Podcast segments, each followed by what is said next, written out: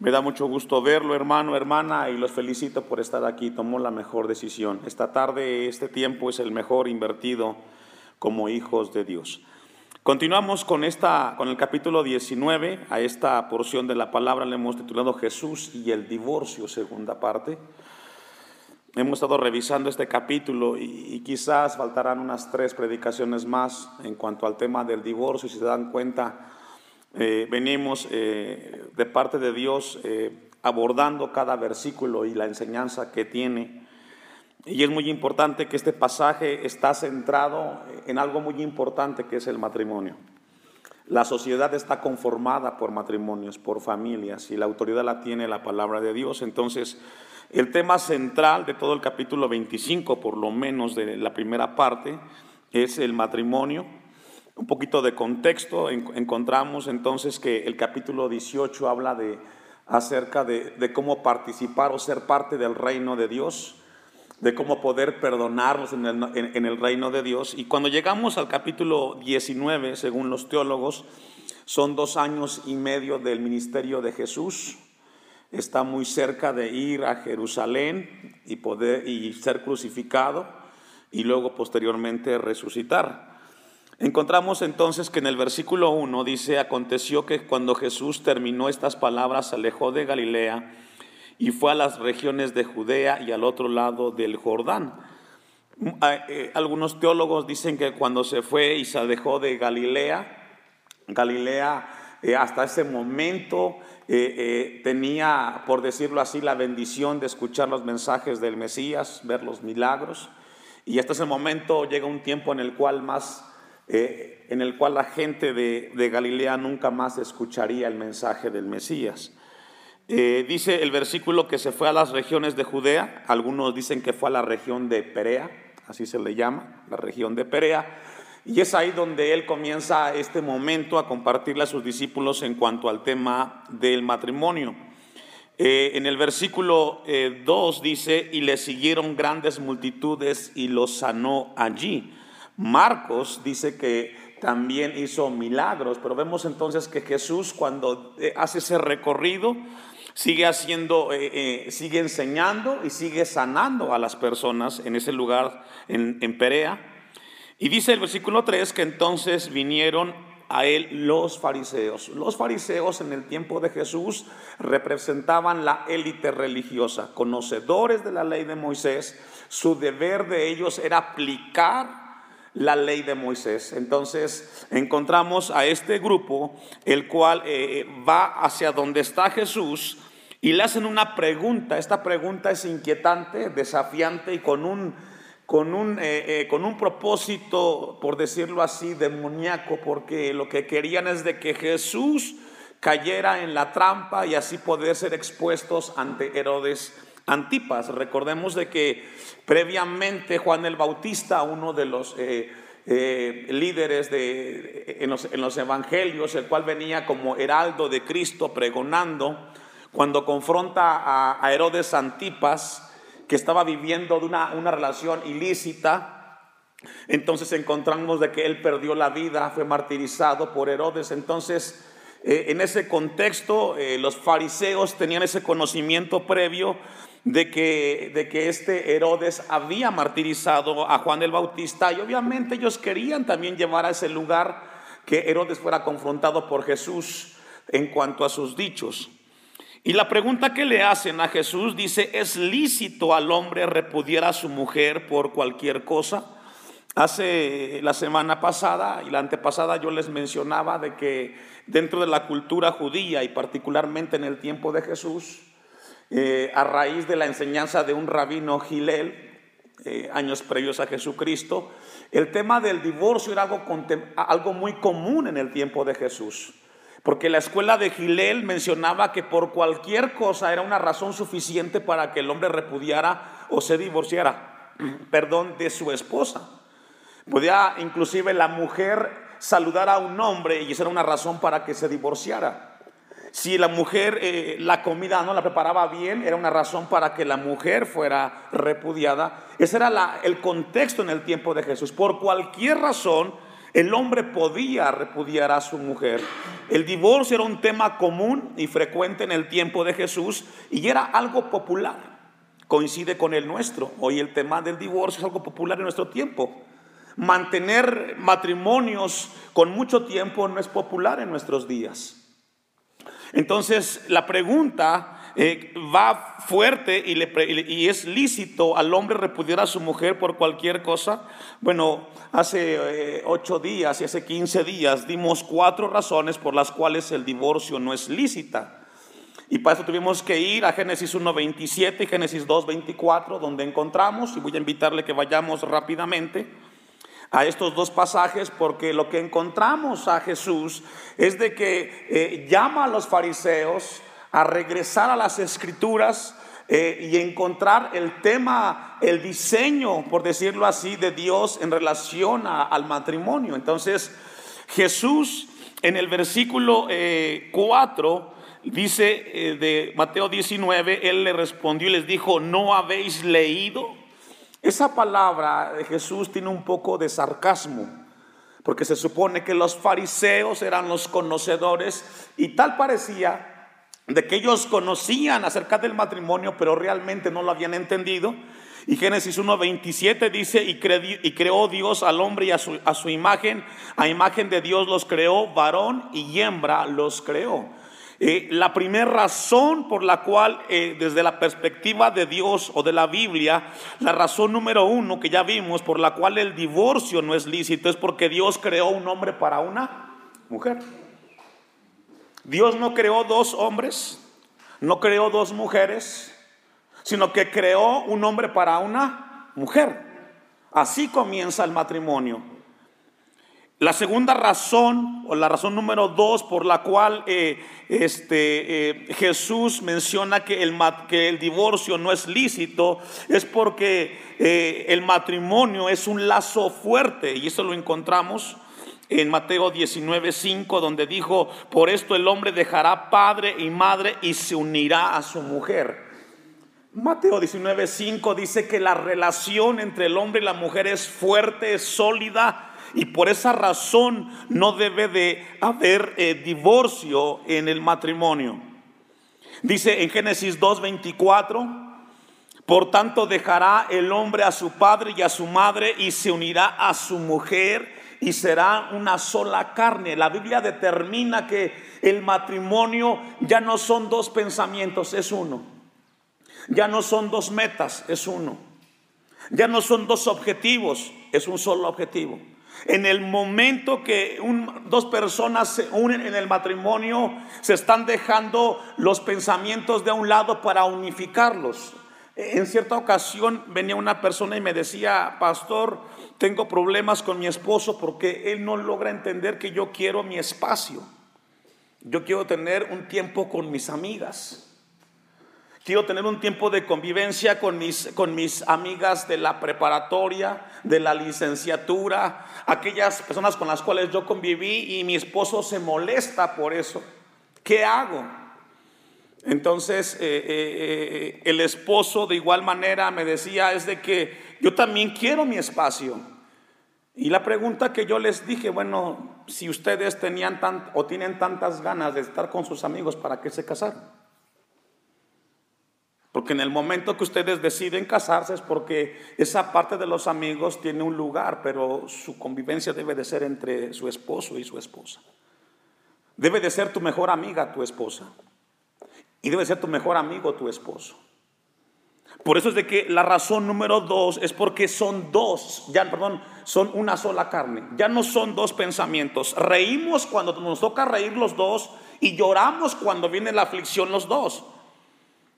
Hoy tristemente nos damos cuenta que los matrimonios, si comete un error, ella a veces dice él, pues ella se lo buscó que se lo arregle. No. La razón número tres por la cual el divorcio no es lícito es porque son una sola carne.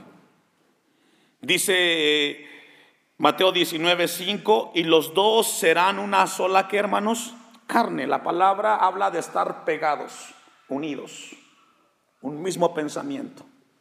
Esto es muy diferente a, lo que hoy maneja la sociedad. Y por último, porque esto ya lo vimos, la última razón o la razón número cuatro por la cual el, el divorcio no es lícito es porque Dios no lo permite. Dice el versículo 6 de Mateo 19, así que no son ya más dos, sino una sola carne. Por tanto, lo que Dios juntó, no lo separe qué? El hombre. La Biblia entonces enseña que hay cuatro razones importantes por las cuales no debe de haber divorcio. Y la cuarta es porque en el plan de Dios no existe los divorcios. No. Dios no creó la familia para que las personas estén proyectando la separación. Vamos a Malaquías 2.16, porque la Biblia es categórica en cuanto al tema del divorcio. El Antiguo Testamento y el Nuevo Testamento abordan continuamente el tema del matrimonio, hermanos, y esto es muy importante. Si alguien tiene autoridad en cuanto al tema del matrimonio es la Biblia, y somos la iglesia a conocer este tema para que podamos enseñar a las generaciones jóvenes que vienen detrás de nosotros. Malaquías capítulo 2, versículo 16, usted me alcanza. Porque Jehová Dios de Israel ha dicho, ¿quién dijo? Dios. Que él ha dicho que él aborrece, ¿me ayuda a leer? El repudio. Quizás dice en su versión, otra versión dice el divorcio. Dice la palabra de Dios que en la mente de Dios no existe el divorcio. Está en la Biblia. No podemos ir en contra de Dios. Dice Hebreos que Jesucristo es el mismo de ayer, de hoy, por los siglos de los siglos. Y cuando llegamos a este texto es contundente. Ha dicho Dios de Israel, Él aborrece el repudio. Y al que cubre de iniquidad su vestido, dijo Jehová de los ejércitos, guardaos pues en vuestro espíritu y no seáis, que dice? Desleales.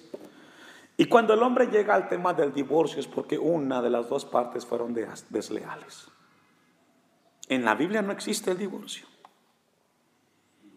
Y eso tenemos que enseñarles a las generaciones. Ahora surge una pregunta, bueno, pastor, entonces, ¿qué hace un matrimonio? ¿O, en qué momento se consuma el matrimonio? ¿Cuando tienen relaciones sexuales? Algunos pensarán. ¿Es allí cuando realmente el matrimonio llega a culminarse?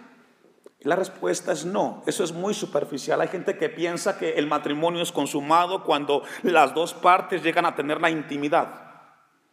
No es así. Vamos a ir a Éxodo 22, 16. Éxodo capítulo 22, 16. Tenemos que entonces darnos cuenta que el matrimonio no lo hace la intimidad entre el hombre y la mujer. No es ahí cuando tiene la concepción eh, el matrimonio, porque entonces dejaríamos que la sexualidad y los deseos humanos lleven a formar parte o tomar la parte principal del matrimonio. Éxodo 22, 16 Encontramos entonces que la Biblia nos habla acerca de qué, pasaba en el Antiguo Testamento cuando dos personas tenían relaciones. Si alguno engañare a una doncella que no fuere su, que no fuere desposada y durmiere con ella, deberá dotarla y tomarla por qué?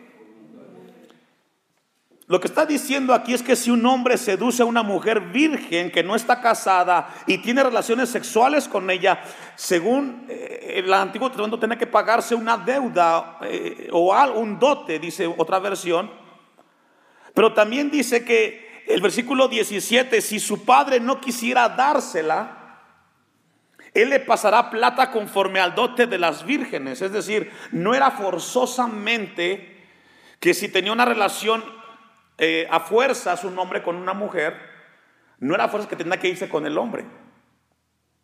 Porque dice el 17, si su padre no quisiera dársela, él le pasará plata conforme al dote de las vírgenes. Entonces el matrimonio no está basado en las relaciones sexuales.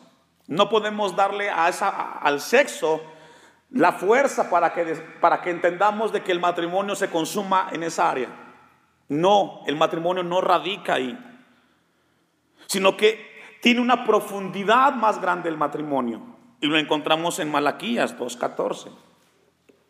Vamos a regresar. Entonces, pastor, ¿dónde, ¿dónde tiene su origen el matrimonio? Además de que Dios lo crea, pero realmente ¿dónde tiene su clímax el matrimonio? Y Malaquías capítulo 2, versículo 14 nos dice entonces, mas diréis, ¿por qué? Porque Jehová ha testiguado entre, entre, ti y la mujer de tu juventud, contra la cual has sido desleal, siendo ella tu compañera y la mujer de qué? El matrimonio tiene su origen en, un pacto. El matrimonio es eso, es un pacto, una promesa con alguien que tú dices amar. El matrimonio es un pacto, hermanos. Y es ahí donde se basa la relación. El pacto hace al matrimonio. La unión entre dos personas es el resultado de una promesa leal hacia la otra parte. Cuando, ahora que tuvimos aquí la experiencia de casar el matrimonio de Ulises y de Areli, ellos hicieron un pacto delante de Dios. Serse fiel, apoyarse en las buenas y en las malas y no fue para cumplir con nosotros. Los que los acompañamos, que fuimos? Testigos. Pero el compromiso es entre ellos. Creo que cuando ellos estaban eh, siendo parte de este evento importante en sus vidas, ellos estaban siendo conscientes de que los unía una promesa, un pacto entre ellos dos. Por eso cuando, cuando dos personas se unen, se unen con una vida de compañerismo mutuo. Se dieron cuenta de que han ido desarrollándose y que llega el momento de encontrar a alguien con quien acompañarse en esta vida, el tiempo que Dios lo permita. Por eso es que el matrimonio tiene que ser eh, una vida de compañerismo entre las dos personas. No deben de haber eh, egoísmo en el matrimonio. Malaquías dice, siendo ella tu compañera y la mujer de tu, de tu pacto. Entonces, ¿cómo es que entonces, pastor, eh, llega el tema del divorcio? Y es ahí donde Dios quiere que revisemos esta tarde eh, el matrimonio. Con todo lo que hemos eh, dado como introducción, ahora sí vamos al pasaje de Mateo 19, 7 para abordar este tercer tema en en relación al, divorcio. Y fíjese que algo que, me impactó mucho, no sé cuántos de aquí de Timilpan tienen la atención de entrar al canal, pero esta predicación, la primera que compartimos aquí hace tres semanas, la subimos al canal y sabe que en un día hubieron 30 visitas, un solo día. ¿Qué significa eso? Que la gente está inquietada. El saber eh, qué dice Dios en cuanto al tema. Porque quizás muchos de los que han escuchado, han visitado, han pasado por este desagradable momento y, quieren encontrar en el Señor palabra. A mí me impactó muchísimo. Porque la gente constantemente es de las que más están visitando. Por algo ha de ser. Mateo 19, 7. Le dijeron, ¿Por qué pues mandó Moisés dar carta de divorcio y repudiarla? Y aquí encontramos algo muy importante. No quedaron conformes los fariseos. Cuando Jesús les dijo, ¿no sabéis? Lo que dice en el versículo 6.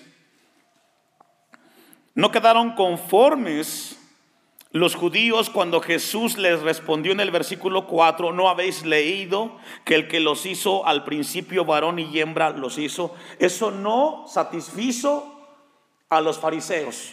Por eso es que van al versículo 7 y le toman como referencia a Moisés. Es sorprendente, hermanos, que los fariseos del tiempo de Jesús no quedaron conformes, les interesó llevar a Jesús al límite y poder llevarlo a confrontarlo en cuanto al tema del divorcio. Ellos ya sabían que Jesús es tajante en cuanto al tema del divorcio, ya lo había hecho previamente en el Sermón del Monte. En Mateo 5:32, ella ha dado la respuesta. Dice, ¿por qué pues mandó Moisés dar carta de divorcio? Y entonces encontramos que los fariseos querían que Jesús les explicara Deuteronomio 24, 1 al 4, que es lo que estaban haciendo mencionar. Y vamos a ir ahí. Deuteronomio 24, versículo 1 en adelante.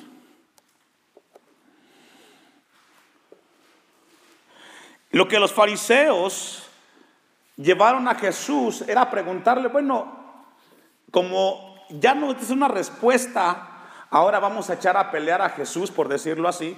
Vamos a echar a pelear a Jesús con Moisés, a ver qué, cómo salen entre ellos dos. Recordemos que Moisés representa una parte importante y vital dentro de, la, de los judíos. Para los judíos Moisés es el gran libertador. Y lo que hicieron con Jesús es llevarlo a que se confrontara con Moisés. Obviamente los fariseos sacaron del contexto muchas cosas, pero lo que están haciendo referencia es, este pasaje, Deuteronomio 24.1, que habla en relación al matrimonio. Pero aquí les pido que tengan mucha atención. Yo siempre les he dicho, la Biblia se debe de estudiar. Además de leer, tenemos que estudiarla. Y dice el texto 1, ¿ya lo tiene? Cuando alguno tomare mujer y se casare con ella, si no le agradare por haber hallado en ella alguna cosa indecente, subraya la palabra indecente, le escribirá carta de divorcio y se la entregará en su mano y la despedirá de su casa. Los que hemos leído y la Biblia, ahora que tenemos el tiempo los martes, y los que nos dimos la tarea de revisar Levítico, cada vez que Dios le dio un mensaje a Moisés, siempre encontrábamos en el versículo, y Jehová dijo a Moisés, ¿se acuerda? Siempre encontramos en Levítico y encontramos en Deuteronomio que cuando Dios le da un mensaje para que Dios, para que le comunique Moisés al pueblo, siempre pasa la palabra y Jehová dijo a Moisés, siempre. Aquí no la encontramos. Entonces, ¿de qué se trata? De una ilustración que se está dando aquí o de un ejemplo. Cuando alguno tomare mujer y se casare con ella, si no le agradare por haber hallado en ella alguna cosa indecente, le escribirá carta de divorcio. Y se la entregará en su mano y la despedirá de su casa. Dos. Y salida de su casa podrá ir y casarse con otro hombre. Es un ejemplo. No hay ningún comentario después. Lo que está hablando aquí es de que hay, una, hay un ejemplo de aquello que pudiera pasar, versículo 3, pero si la aborreciera este último y le escribiere carta de divorcio y se la entregara en su mano y la despidiere de su casa o si hubiere muerto el postrer hombre que la tomó por mujer, no podrá su primer marido que la despidió volverla a tomar para que sea su mujer después de que fue envilecida, porque es abominación delante de Jehová y no has de pervertir la tierra que Jehová tu Dios te da por heredad. Encontramos entonces que este pasaje es el que extrae los fariseos para confrontar, bueno, Moisés dijo eso, pero si logra ver, realmente no encontramos aquí el mandato que Moisés le dice esto al pueblo, sino que da un ejemplo de que cuando si hay una pareja que se case, ahora hay una palabra importante que me gustaría primero explicar y es la palabra indecente. Esa palabra indecente en el contexto judío habla de algo que está desnudo y que está mal. Algo que está desnudo y que está mal. Bueno, porque la pregunta es, ¿a qué se refiere indecente? ¿A que quemó los frijoles? ¿A que saludó al vecino? ¿A qué se refiere cuando habla indecente? Habla de, de aquello que desnuda una, una, una cosa. A eso se refiere la palabra indecente. Algo que podía producir el que, el que esa mujer hiciera algo indebido, dice el versículo, le escribirá carta de divorcio y se la entregará en su mano y la despedirá a su casa. Es decir, la mujer hizo algo impropio, algo, algo embarazoso para su marido. Pudiera ser otra traducción de la palabra indecente. Entonces lo que hace aquí es que eh, la mujer sería confrontada ahora con la sociedad por lo que hizo que avergonzó al esposo Y entonces habría una razón para que ese, ese, ese varón le diera una carta de, de divorcio. Pero si nos damos cuenta en el versículo 3, lo que nos está diciendo es de que lo que está cubriendo el, pasaje es el matrimonio, porque dice el versículo 3, pero si la aborreciera este último, es decir, si luego que tiene el divorcio en las manos esta mujer se va con otro hombre, ya no puede regresar con el primero. Y si se va con el cuarto y muere el cuarto, tampoco puede regresar con el primero. Lo que está mostrando aquí Deuteronomio es de que el matrimonio debe de cuidarse desde la primera razón, desde, desde que está con la primera pareja. Porque las demás no lograrán ellas el poder tener la misma relación. Mire, vamos a Mateo 19, 8 y poder entender un poco más. Lo que encontramos en Deuteronomio, que según refieren los fariseos, y lo que Dios quiere mostrarnos es de que se está protegiendo el matrimonio. No podemos tomar a la ligera el divorcio y hacerlo por cualquier simpleza, como lo vemos hoy en la actualidad nosotros. Me estremecía apenas, oye, estas semanas hubo una noticia por ahí de un cantante de la farándula que se casó un día y a los 20 días estaba divorciándose. Y dice él, me da vergüenza. Llevo tres y el último solamente duré 20 días casado. No hay seriedad para el matrimonio el día de hoy. Dice Mateo 19:8, Él les dijo, por la dureza de vuestro corazón Moisés os permitió repudiar a vuestras mujeres, mas al principio no fue así. Hay un problema cuando hay una diferencia en el matrimonio y casi siempre la persona afectada o dolida por naturaleza nunca perdona. Duele mucho el saber que alguien nos traiciona. Y eso nos habla que el corazón del hombre es muy duro cuando se entera de que alguien la defraudó y mayormente aquella persona con la cual duerme, con la cual se levanta, con la cual comenta sus sueños, sus alegrías, sus dolores. Porque si alguien te conoce, hermano, es tu esposa. Y viceversa. Y si alguien la conoce, hermana, es su esposo. Y sería muy triste que la persona con la cual se está durmiendo o acostando esté pensando en su mente traicionarla o traicionarlo. Jesús dice que sería por la dureza en el corazón del hombre. Pero a pesar de que el, hombre es duro en ese aspecto, encontramos de que Dios siempre ha habido misericordia. Encontramos entonces, y vamos a ver un caso importante, Esdras capítulo 10, versículo 3. Esdras 10, 3. Alguien dijo, un teólogo dijo que una, de las razones eh, para el divorcio sería el adulterio, ya que el adulterio produce endurecimiento del corazón y que muchas veces es irreconciliable los matrimonios. Esdras capítulo 10, versículo 3, se recuerdan que tanto en Éxodo como en Deuteronomio, Dios le encargó a los judíos que no se emparentaran con ninguna mujeres de otras naciones. ¿Se recuerdan? Encontramos que Dios les dice, no permitirás que te unas con las mujeres de estos pueblos porque alejarán a vuestros hijos de mi caminar. El contexto de Esdras es ese. Encontramos que algunos judíos habían emparentado o tenido este, matrimonios con mujeres que no eran judías, de otros pueblos. Ese es el contexto. Y a raíz de eso, a raíz de eso, hubo hijos, hubo familias de algo que Dios les había prohibido. Ese es el contexto.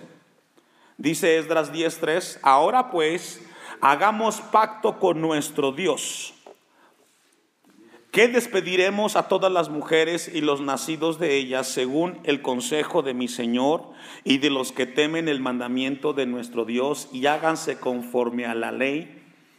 Y aquí encontramos entonces que los judíos, porque Dios los confronta, ustedes tomaron mujeres que no eran parte del pueblo de Dios, pero ahora tienen hijos.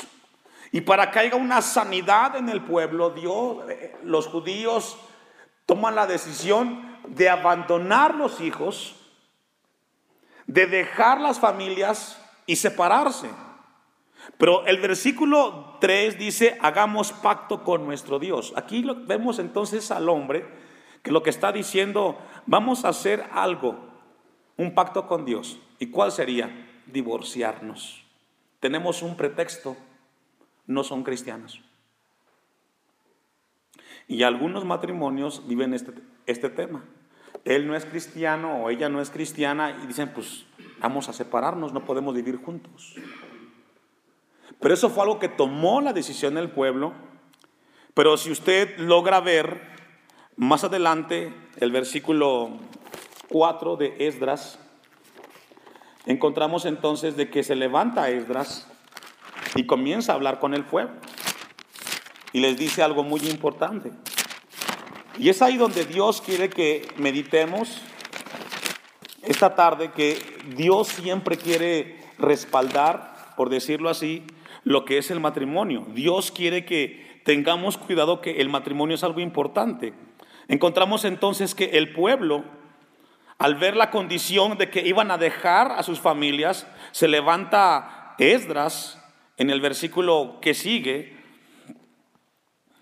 y dice el versículo 4, levántate porque esta es tu obligación y nosotros estaremos contigo, esfuérzate y pon mano a la obra. Entonces se levantó Esdras y juramentó a los príncipes de los sacerdotes y de los levitas y a todo Israel que harían conforme a esto y ellos juraron.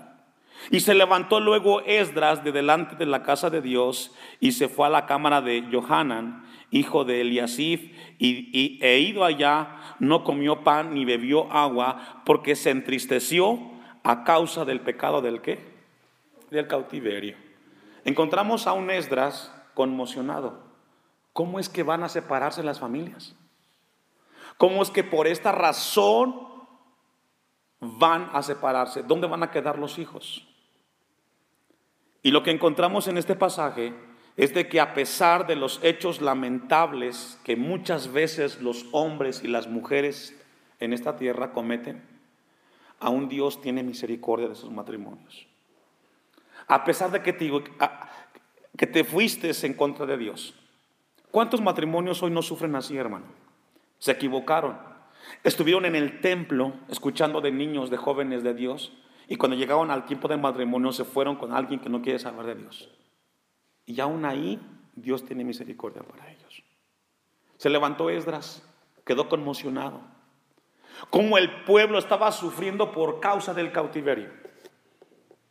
Y encontramos entonces de que aún en ese momento de dolor, en el cual hubo adulterio porque Dios les dijo que no, que no lo hicieran, Dios tuvo misericordia de ellos.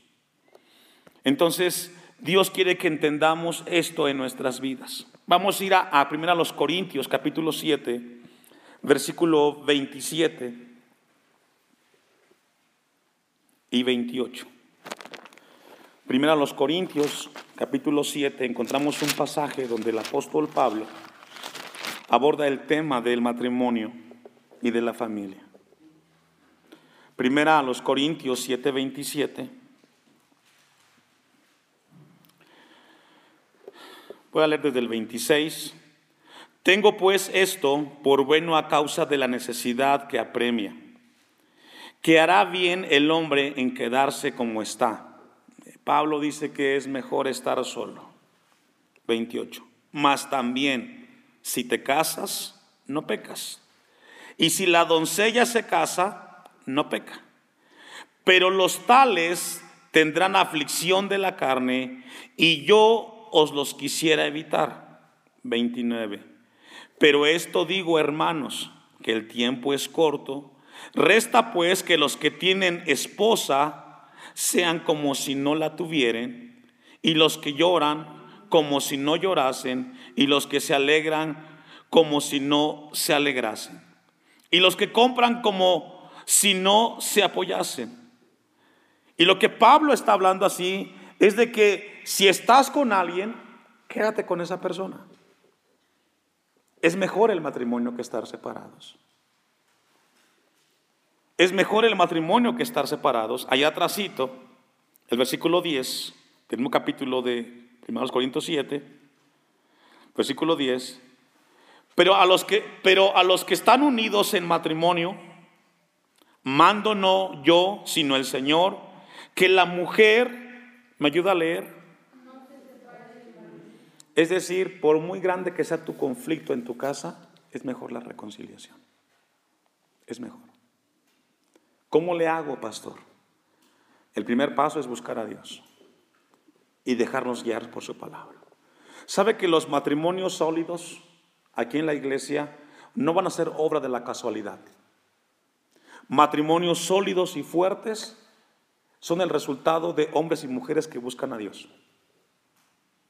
Cuando el matrimonio decide poner a Dios en primer lugar, Dios va a comenzar a trabajar en los matrimonios. Cuando el matrimonio descuida eso, hermanos, entonces vienen las fricciones. Si de por sí somos distintos los dos, pero encontramos entonces que la Biblia nos habla que el tema de la reconciliación siempre será por encima de la fricción.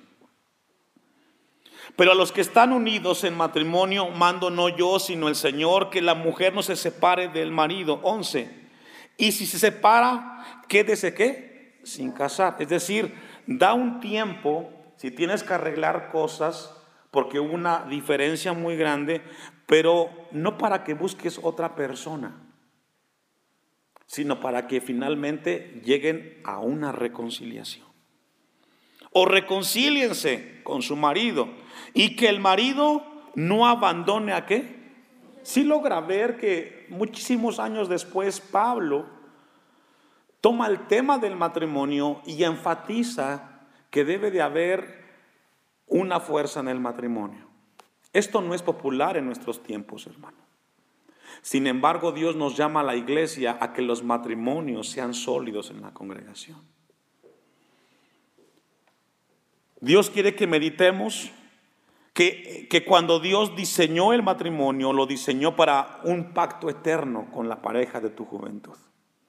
Yo no sé cómo está el matrimonio de usted, Dios quiera que esté bien.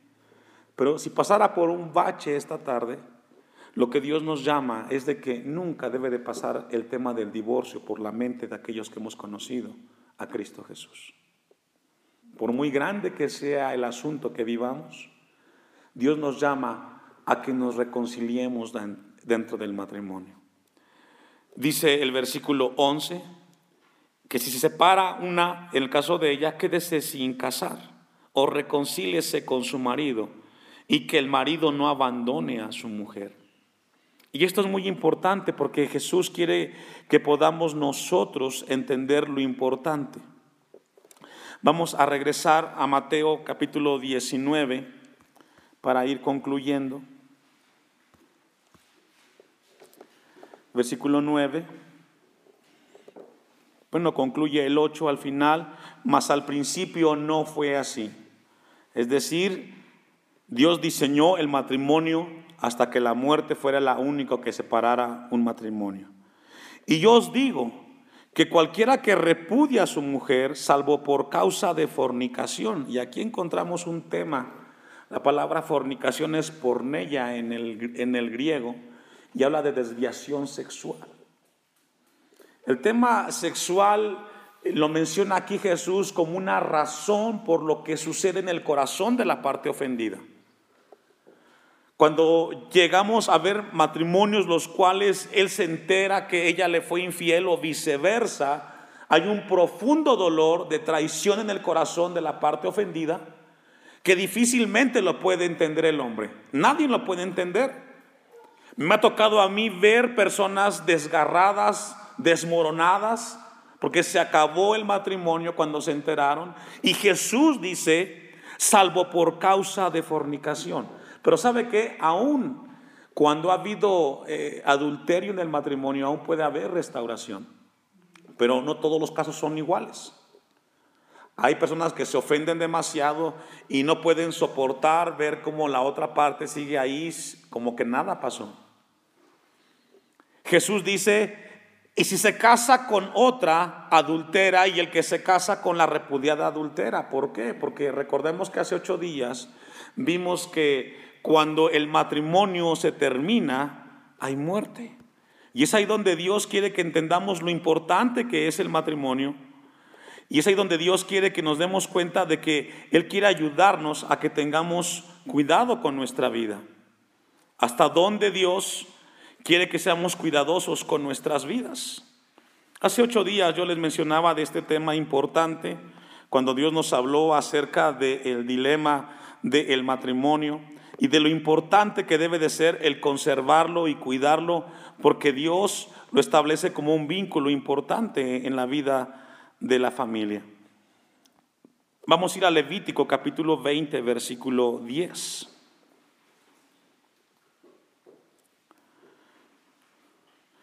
Cuando el hombre viola la relación o el pacto establecido con la otra parte, el resultado es grave.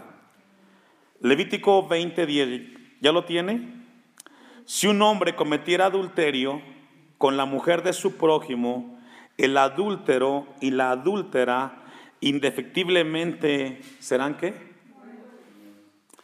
Imagínense si esto se cumpliera el día de hoy, ¿cuánta gente no moriría?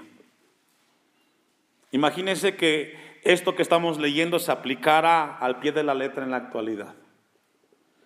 El tema del adulterio es fuerte, aunque espiritualmente sucede algo, hermanos. Cuando el matrimonio llega al divorcio, se muere espiritualmente. ¿Sabe por qué? Se murieron los sueños, se murieron las metas. Aquello que tanto soñaron entre los dos se acabó. Los hijos lloran, los familiares lloran cuando se enteran. Por eso el texto dice que tendría que ser la muerte lo que recompensaría al hombre y a la mujer que cometiera adulterio. Porque así es. Cuando un matrimonio llega al tema del divorcio, se acabó todo, hermanos. Todo se acabó. El pecado rompe el, matrimonio, porque el adulterio es uno de los pecados. Uno de los mandamientos dice, no cometerás adulterio. Cuando lo cometas, hay una consecuencia. Por eso encontramos de que el final del matrimonio es, cuando alguien llega al divorcio, es de que hay muerte. Tengamos mucho cuidado, hermanos, entonces con nuestra vida en el Señor. Vamos a ir a Éxodo capítulo 20. vamos a terminar. Éxodo capítulo 20.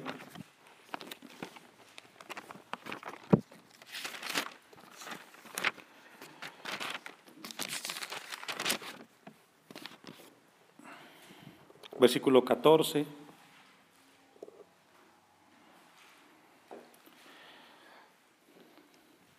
Y encontramos entonces que uno de los diez mandamientos dice, no cometerás, ¿qué dice? Todos los pecados sexuales son graves, pero el adulterio es mortal. No solamente es un acto en el cual tienes con una persona, sino que vas en contra de la voluntad de Dios. Cuando abordamos este pasaje, hermanos, de Mateo 19, y con esto concluyo, no solamente es para que conozcamos de Dios, sino que lo que Dios quiere es despertar nuestras conciencias. Aquí en el templo hay matrimonios jóvenes que tienen que enseñarle a sus hijos algo en relación a esto, de formar una familia. Tenemos una responsabilidad. Como pastor yo la tengo con la iglesia, pero usted la tiene con sus hijos. Cuando llegue eventualmente el tema a su casa de que su hijo ha llegado en la etapa de formar una familia y ya tiene la novia, ¿qué le va a decir usted? ¿Qué le va a aconsejar? Sabe que como pastor tengo ahorita una situación con un joven que me fue a ver para que yo lo case, no es de aquí de la iglesia, pero él tiene un deseo, que yo lo case. Y le dije, bueno, primer requisito, habla con tu pastor. Si él autoriza, yo con mucho gusto. Segundo, si la persona es cristiana, es importante saberlo. No, pastor, ella no es cristiana. Yo te aprecio mucho, pero con todo el respeto, no te caso. Porque el yo casarte sería cómplice de lo que tú vas a hacer con tu vida. Pero pastor, si yo accedo a lo que tú me estás pidiendo, yo estaría violentando mi llamado con el Señor, porque la palabra dice, no os unáis con yugo desigual. Y aquí es donde entramos. ¿Qué hacemos como líderes? ¿Hacemos con lo que nos piden o hacemos lo que Dios nos piden su palabra. Es complicado, porque a ellos no les gusta escuchar esto. Y esto es muy importante, hermanos. ¿Qué vas a decirle a tus hijos cuando llegue el tema? ¿Cómo los vas a abordar? ¿Qué les vas a decir? Ruego a Dios que te, dé, la sabiduría para que puedas guiarlos en el Señor. Póngase de pie.